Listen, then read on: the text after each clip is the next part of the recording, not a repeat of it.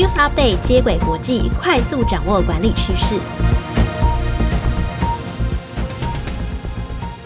听众朋友，大家好，我是经理人月刊采访编辑简玉璇，我是经理人月刊实习编辑陈田静，欢迎收听经理人 Podcast 的接轨国际。在这个单元中，编辑团队会精选国际财经管理资讯，提供导读和解析，帮助读者掌握管理趋势。今天分享的主题有：从十八平小店到获利超过千亿日元，大举进军亚洲市场，唐吉诃德的取胜秘诀。企业该不该支持同志婚姻迷途运动，哪些议题该大力声援？哪些又该留心发言？好，今天第一则新闻呢，我们就来讨论咚咚咚 key 唐吉诃德的获利模式哦。在准备这则新闻以前，其实我都叫他唐吉诃德，我并不确定他的日文怎么念。结果我就一查，网友就说你可以叫他 Donkey。Don't key 就是卖 key 的意思，我觉得这个谐音梗蛮幽默的，因为对我来讲呢，就是不要去。不要去的原因就是人真的太多了。我还记得他第一家店在西门町展店的时候，我有去，我就排队排到外面，大概排了三四十分钟才进去。然后今年呢，呃，七月的时候，南港又展店，有卖一些日本食物，就是它它变得是有个美食街啦。这个唐吉诃德比较特别，然后里面就有卖一些寿司啊、现煮泡面啊，还有一些和牛串，然后人又大爆满，所以就干脆卖 key。这样呢，大家都卖 key 的话呢，我可能就有机会可以去了。那到底台湾人为什么这么爱逛唐吉诃德哦？是因为它很便宜。大家如果去逛，就会注意到啊，它在每一家店上都会写日文“金安”，那就是超级便宜的意思哦。然后配上一只可爱的蓝色企鹅。其实唐吉诃德就很像是一家杂货店，在里面呢，各种奇怪的东西你都可以买得到，像是台湾人之前去那里抢购 Rimowa 的行李箱，甚至是 LV 包包、Tiffany 饰品，都可以在唐吉诃德买到。诶，在那边逛街啊，就是逛起来的感受，就是会觉得好像奢侈品也会变得特别便宜，因为它的奢侈品的包装并不是像那种专柜一样啊，放在很漂亮的展示柜，它就是用一个罩子把它罩起来，所以你就会觉得好像很便宜，因为它看起来就是有点像是路边摊，就是路边摊的感觉，所以呃，但但价格也是真的蛮优惠的，比如说 Tiffany 的饰品，它达到五折、三四折都有，或是一一万元日币以内就买得到。不过大家真的不要小看唐吉诃德，就是它看起来里。面内部的摆设真的就很像干妈店杂货店，但是唐吉诃德的获利呢蛮惊人的。唐吉诃德的母公司呢泛太平洋国际控股公司 PPIH 在二零二三年公布它上半年的财报，它的营业利益呢冲上一千零五十三亿日元，相当于两百二十亿台币，创下历史新高。而且呢，截至今年六月呢，集团的总门市数已经达到六百一十七家，海外有一百零五家。这就很难想象唐吉诃德的前身哦，在四十五年前呢，它叫做小偷市场，因为他们都卖。别人就是大家都不想要的东西，像是瑕疵品啊，或者是样品。那其实它只是一家十八平的杂货店哦，现在却逐步扩张到在全球七百多家店，利润破百亿，营收甚至破千亿的成绩哦。连日本的管理大师大前研一都曾经说过，日本最成功的企业就是唐吉诃德。所以第一则新闻，我们想带大家来看唐吉诃德它是如何从起步到现在成为日本连锁折扣店的龙头。我觉得唐吉诃德成功的原因可以归结在四个字，叫做逆向操作。唐吉诃德的创办人安田隆夫呢，应该是逆向操作之王。我就看了他的故事之后，我深深有这样的感受。那多么逆向操作呢？我会慢慢带各位来看。首先呢，我要先说唐吉诃德他可以获得消费者青睐的第一招，就叫做提供更平价的商品。安田隆夫呢，曾经在他的个人著作叫做《基安王唐吉诃德》这本书中提到，他刚开始创业呢，没有什么钱，选品的品味很差。那通常你是这样的情境的时候，你就会想说，好，那我就把我的选品的品味变得更好嘛。然后或者是呢，我找更多投资人来赞助我更多的钱，然后我可以买卖更好的东西，批更好的货来。可是呢，安田龙夫的想法就是，好啊，既然批不到好货，那我就卖瑕疵品，然后把样品拿来卖。那这样子呢，我就可以把我的产品卖得很便宜，就会吸引到一些顾客呢前来挖宝。这就是田静刚刚说的那个小偷市场的概念。加上呢，呃，刚开始创业。他因为他没有钱去租更大的仓库，然后店铺也小小的，所以他的卖场呢就变得很像丛林。然后这些瑕疵品啊、样品啊就堆叠着卖。那顾客呢，如果要找好东西，他就要往上找、往内翻，就会形成一个很独特的购物体验。那另外一个唐吉诃德东西之所以可以卖的这么便宜的原因，就是他们遵循了六四的商品法则。六成产品呢是定期批发来卖，那四成呢就是不定期的货源。那这是因为就是商品的价格比平常来的要便宜，所以唐吉诃德呢才会去进货在商场上面贩售，所以大家看到的商品才会便宜更便宜。那之前很多台湾人去日本抢购行李箱 Rimowa，感觉也是这个类型。唐吉诃德就是趁 Rimowa 的行李箱很便宜的时候，他才去大量进货来贩售。嗯，它不仅呢，一般的日用品或是特殊品呢比较便宜，它连奢侈品都蛮平价的，甚至便宜到大家以为是假货。不过唐吉诃德呢就有在自己的官网上面澄清说，它的奢侈品呢虽然卖得非常的便宜，但东西都是真的。那至于为什么名牌可以下杀五折，甚至比 Outlet 还更便宜呢？其实是因为他们用平行输入的方式，就是直接跟代理商磋商价格，减去中间商的抽成。另外呢，他们也因此呢。不用受到原厂的品牌控制价格，所以可以卖的很破盘价。好，那以上呢都是长吉诃德的第一个成功要素，就是他们可以把产品卖的这么便宜的原因。那他们的第二个成功要素就是快速展点。那唐吉诃德展点方式哦，也是遵循逆向操作的法则。其他的零售商呢，会习惯，哎，我要先看好地点，我再展店嘛。但是安田隆夫呢，他在开第二家店的时候，他就选不到合适的店址，哎，他就想到说，那我就去拜托食品连锁店的部长，然后跟他说，哎，部长啊，如果你有预计要关掉的店，请你交给我。嗯，跟听众朋友说明哦，这并不是传统的顶让店型的开店法。所谓顶让呢，是指说一家店结束营业之后，你去接收他所有的设备，再重新开店。但安田隆夫的做法是说，接替本来想关店，但是碍于合约，所以要继续苟延残喘走完的店。比如说呢，我跟这家品牌商签两年的约，可是我一年半我就想收了，可是我后续半年还是要继续开，把它撑完哦。那遇到这种类型的店呢，是呃安田隆夫就觉得很适合，因为我先跟你谈判，那我把你后面的那个半年把你顶下来，就是我帮你处理这个违约的问题。嗯，那既然我帮你处理完这个违约问题，那我又可以顺势接手这个店，我就不用等到你顶让店，就是你的店准备要被顶让的时候，有更多的竞争者来，我反而可以提前的呃选到好的店址，然后提前跟你接洽，那你也会获得更高的利益，因为有人帮你处理，所以他们呢就会更愿意的把店面交给你。唐吉诃德呢，就用这种叫做解决问题型的开店手法，快速的展店，打进了北海道和关西地区。第三个成功法则就是权力下放。在以前呢，零售业要展店的时候，都会有标准化的模式。安田还是反其道而行，他放手让员工去执行，因为他觉得员工想的跟企业目标未必是一致的。安田就索性把进货啊、商品陈列啊、贩售都全部交给部属，自己去专心处理展店跟财务分配的事情，让各家店面去竞争。那安田呢，就自己在每半年去检视销售额跟经营的成效，然后对这些员工加薪升迁，这就让不同的团队得以去激荡想法，反而是创造出一个良性的循环。上述这些做法呢，就让唐吉诃德的营收呢飙升到六千八百四十亿日币哦，相当于一千七百一十亿台币。二零一五年以后呢，唐吉诃德要如何持续转动他们的营收，也是大家关注的焦点。因为二零一五年唐吉诃德的营业利益其实只有三百九十一亿日元，可是今年六月已经冲到一千零五十三亿日元，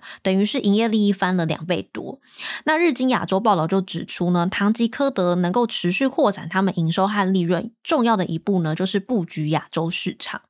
唐吉诃德现在在海外，就是日本以外呢，共有一百零五家店，其中四十家开设在香港、澳门以及台湾在内的六个亚洲地区。如果听众朋友有印象的话，今年八月呢，南港就开了一家有美食街的唐吉诃德，在十一月呢，高雄还有一家会开设。那唐吉诃德就预计在二零二五年将亚洲的店铺增加到六十四家。约是目前他们总店数的六成。那到底为什么唐吉诃德他要在亚洲设这么多的店铺？其实主要原因就是日币的贬值。题外话，我有看一些财经专家的分析，哦，就是日元呢到今年底以前换呢汇率都还不错，大家可以考虑一下。好，回到正题，就是因为日币贬值的关系，所以对于日本企业来说，产品出口是比较有利的。所以如果我在这个时候呢，把店面扩展到亚洲，也就是等于说我把高档的日本商品呢，就会变得比较平价、生活化的消费品，这是一个非常好的机会。那唐吉诃德呢，就选择抓住这样的机会呢，在亚洲展店。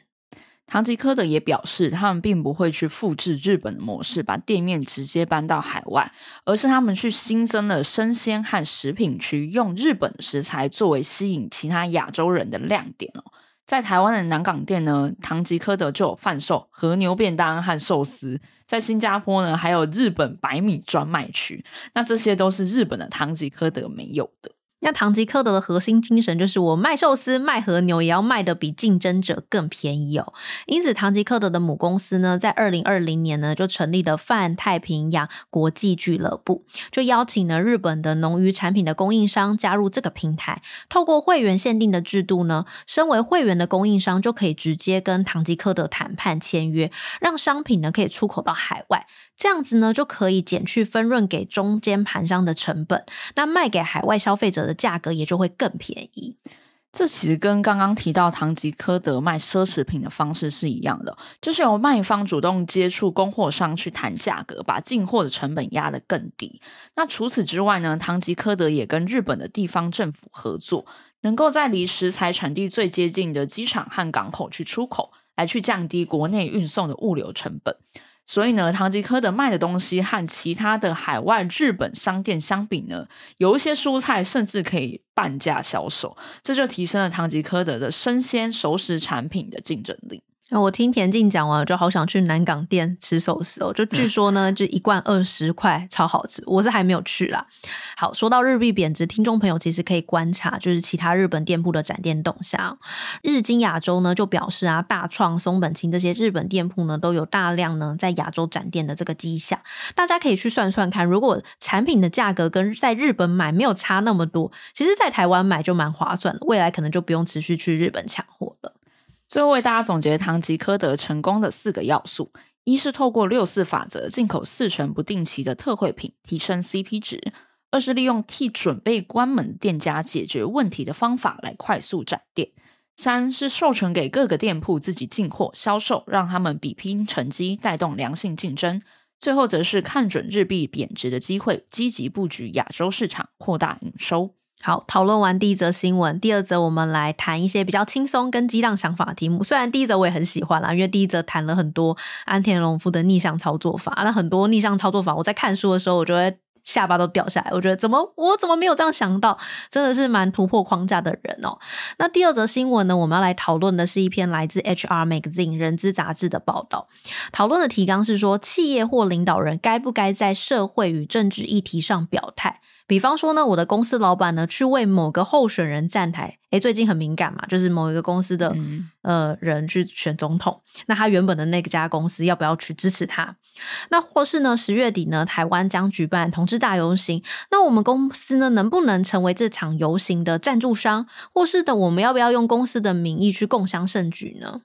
我觉得这真的很难讲诶，因为大家去想啊，如果我是这家公司的员工，然后我自己是支持同婚或者是支持某一个政党，那我的企业甚至老板去参与选举就很棒啊，会让我觉得说，诶，我们是在同一条船上的。但是呢，相反来说，如果我超级讨厌这个政党，或是我是对同志议题比较保守消费者，那这个品牌去支持。这个议题呢，我可能就会因此拒买。所以，企业到底该不该在社会和政治议题上面去表态，真的是一个难题。人资顾问公司 Integrated Connections 的执行长丽莎麦克唐纳给企业的建议是：政治、宗教或同志等都是属于争议度比较高的议题，雇主呢对他们采取明确的立场，并没有任何的好处。应用心理学的期刊也指出，企业在政治或社会议题上采取强硬的立场，会对招募呢产生负面的效应。研究就发现呢，加入特定政党或政治立场明显的雇主呢，会淘汰四十。percent 跟公司不同看法的求职者，也就是说，你会因为你的立场而错过优秀或有潜力的人才。那另一个企业表态立场的负面效应，就是员工会比较不愿意正视自己的问题。那怎么说呢？研究就提到啊。员工如果发现企业跟自己的立场冲突，在面对绩效考核不好的时候，或者是你的专案受到阻挡，就会倾向说：“哎，这是主管给我的差别待遇，而不是去反省自己的不足。举例来说啊，就是如果你跟你的主管曾经因为政治的立场不同吵架，然后在某一天呢，主管就因为某一个你说选举之后那一天，对，主管就因为某一个专案去刁难你，你就想说啊，一定是因为我不支持他喜欢的候选人，被他知道了，他才这样。那其实这样听起来，就是企业表态的缺点真的好多。但是我自己也很喜欢对社会有正面影响的企业。难道说企业就只能闭嘴吗？嗯，麦克唐纳的建议是，如果牵涉到的社会议题或政治行动跟企业的商业模式愿景直接相关，这个企业还是应该要挺身的站出来。举例来说，巴塔哥尼亚的服饰品牌，它就很强调永续的价值，那它就应该要去声援减碳和减塑。如果你没有为此表态，反而会很奇怪，或者会被被别人误以为说你是双标，或者是呢，冻卵的机构呢，就它是提倡女性的自主权和生育权的，因此在 Me Too 运动议题上。应该也要表表态支持。这时候呢，表态议题的支持其实并不会有任何的风险，因为所有人都明白你这家企业创办的立场是什么。所以呢，雇主在这些问题上面说明自己的立场和支持什么东西，并不会引发太多的冲突和摩擦。那刚刚玉璇说的是跟企业愿景有连结的议题。那如果企业遇到过去他从未表态过的议题，就会担心说：诶，我现在表态了，会有什么样的风险？建议可以先问自己几个问题哦。第一个是哪一些人正在寻求我们企业的支持，以及呢，询问员工和利害关系人的回馈，去跟他们讨论说，诶，为什么我们应该要声援这起活动？那在讨论的过程当中呢，也许就会发现说，声援这个社会议题带给品牌的效益，那可能是跟企业利害关系人的利益是一致的。